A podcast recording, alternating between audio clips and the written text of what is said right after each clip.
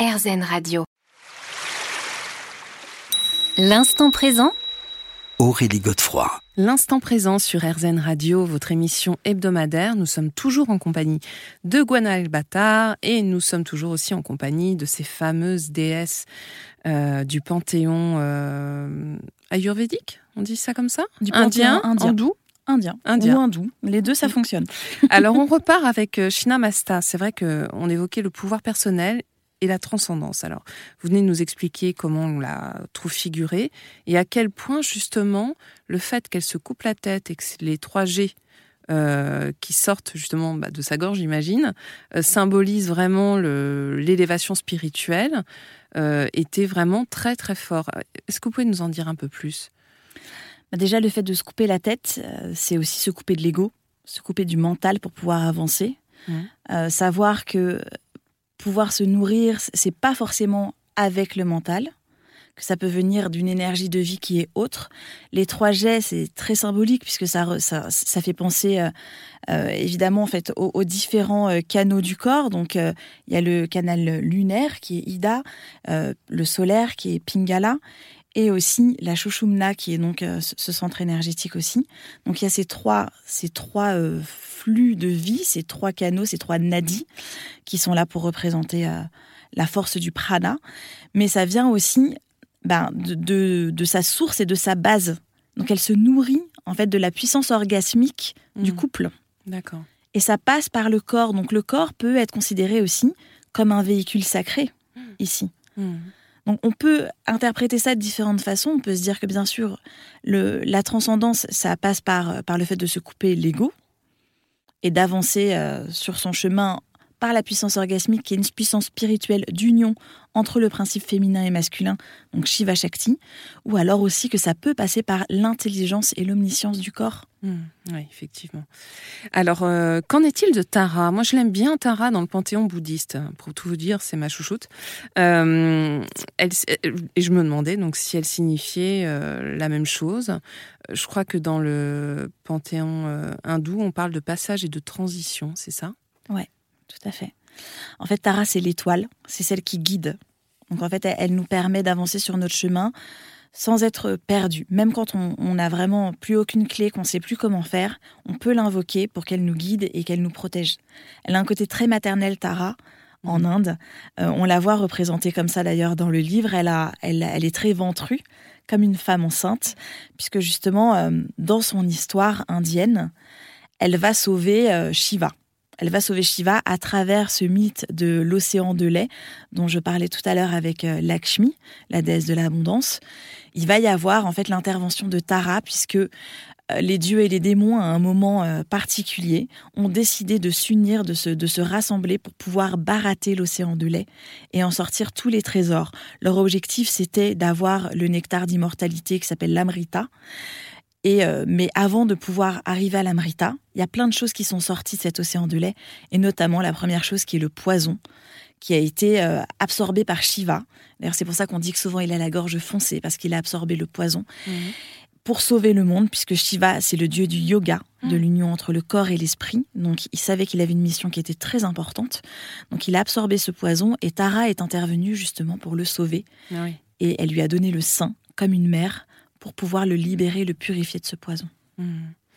Magnifique Tara. Euh, Lalita Tripura Sundari. Alors là, c'est le désir. Ouais. Ouais, alors ça c'est une déesse aussi qui est pas qui est pas souvent abordée et elle vient parler du désir mais d'un point de vue spirituel, de du désir comme euh, comme aussi euh, quelque chose qui va activer la vie et qui, qui va créer les choses. C'est pas forcément euh, malsain. On a une image du désir souvent dans la spiritualité qui, est pas super. Plutôt dans les traditions, euh, oui, judéo-chrétiennes. euh, mais c'est vrai que le désir, c'est le moteur avant tout. hein. Absolument. C'est ça. C'est il faut un désir déjà pour créer l'univers. On l'a vu tout à l'heure avec Brahma et Sarasvati pour Mhm. commencer. Il a eu ce désir, c'est une impulsion divine. Et donc elle vient de nous parler de ça, du désir dans l'univers, du désir en soi. Elle nous parle aussi en fait de notre incarnation pour euh, ce- de ce jeu cosmique dans lequel nous intervenons Mhm. comme euh, comme comme des espèces de pantins et je dis pas ça du tout de façon négative, c'est qu'en fait nous sommes des acteurs de notre de- de notre propre scène de théâtre Mhm. mais nous avons un voile de l'illusion devant nous qui Mhm. nous permet justement d'agir et d'expérimenter. Et derrière tout ça, il y a un désir de connaissance, d'élévation, qui est lié euh, bah, à ce processus d'incarnation. On se retrouve dans quelques secondes pour la fin déjà de cette émission. L'instant présent Aurélie Godefroy. L'instant présent sur RZN Radio, votre émission hebdomadaire avec aujourd'hui Gwenaël Battard qui nous parle de son livre Femme ayurvédique, femme divine. Et on termine notre promenade parmi les, les déesses hindoues avec euh, Gayatri qui est donc la déesse de la lumière et de la libération, je crois. Exactement. Gayatri, en fait, c'est la déesse du Gayatri mantra.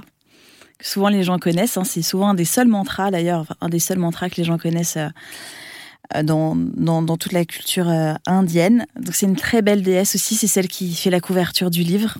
Mm. Elle vient parler de lumière en effet, puisqu'elle parle aussi des différentes phases du jour. D'ailleurs, c'est ce qu'on voit avec euh, ces cinq visages. Mm. C'est les différentes, les différentes parties du jour, puisqu'il y a aussi différentes récitations du mantra pour pouvoir attirer à soi tout ce dont on a besoin, la santé, la richesse, le bonheur, l'accomplissement personnel. Voilà. Et, et elle vient vraiment exalter la lumière que l'on a en soi. Elle vient euh, nous aider à trouver euh, tout ce qui est beau et tout ce qui mérite de briller. Hmm. Elle nous révèle en quelque sorte. Hein elle nous révèle. Elle active la joie. Et elle active toutes les vibrations du corps avec son mantra. Alors j'aimerais qu'on termine cette émission, euh, Gonaël, justement, en parlant du principe féminin divin, qui est celui de Shakti. je crois que vous avez un très joli conte à nous, à nous citer, nous raconter. Je vous laisse, euh, je vous laisse le faire. Il était une fois un peuple de femmes endormies. Elles manquaient d'espace et vivaient en ville les unes sur les autres, dans des lieux bruyants et froids, dénués de nature sauvage. Leur quotidien était rythmé par des obligations imposées, un rythme effréné, des actions machinales et insatisfaisantes, qui généraient toutefois, pour nombre d'entre elles, l'illusion d'un sentiment d'existence et un mirage de liberté. Un jour, un orage terrible eut lieu. La cité tressaillait sous les rafales de vent, les pluies torrentielles et les éclairs. Le ciel grondait et rugissait comme un lion. Une scène dévastatrice dans le théâtre du monde, engloutie par la mélodie des eaux. C'est alors que les femmes ouvrirent les yeux, reconnaissant en elles la vibration suprême de la déesse du ciel, sentant dans l'abîme de leur utérus le son primordial de création de la mère divine et discernant la pulsation de la grande déesse dans leur mémoire cellulaire.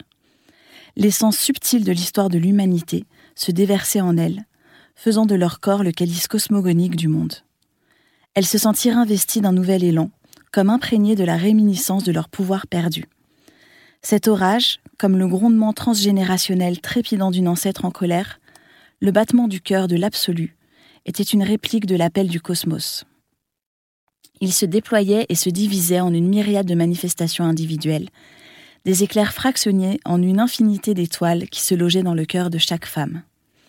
Elles commencèrent à se rassembler, à échanger, à collaborer et à se reconnaître comme des sœurs héroïnes d'une odyssée commune. Elles retrouvèrent en elles la bienveillance, la compassion et la douceur, développant jour après jour la sororité, la connexion avec les cycles de la Lune, les éléments, les planètes et les saisons était leur nouvelle routine. Les rituels de connexion au divin et la nature omnisciente devenaient leur nouvelle tâche réjouissante à accomplir. Plongées dans les sagesses ancestrales, tout leur être palpitait vers un retour au soi. Elles se sentaient renaître, guérisseuses, sorcières, savantes, prophétesses, combattantes, prêtresses, inventrices, alchimistes. Un nouvel espace se déployait dans leur profondeur comme la toile cosmique et la terre fertile de toute créativité, pour laisser émerger leur magie originelle. Elles plantèrent des arbres à soma, le nectar divin, partout dans la cité, comme une intronisation à leur réalisation personnelle. Elles les fertilisaient avec leur sang menstruel qu'elles considéraient désormais comme un fluide sacré. Les hommes se relièrent alors à leur pouvoir féminin immanent contemplatif et inspiré par le déploiement de ce ravissement. Et pour la première fois depuis la nuit des temps, hommes et femmes se rencontrèrent vraiment.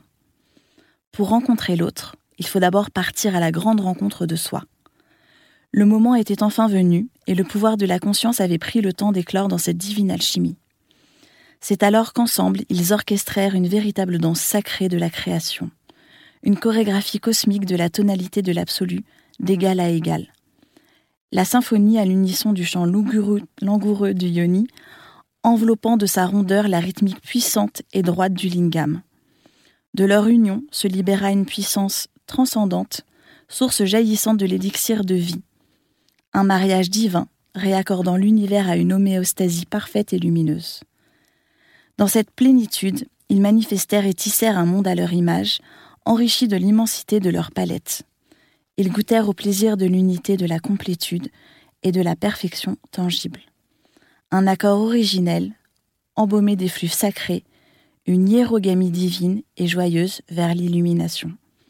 Et tout est bien qui finit bien.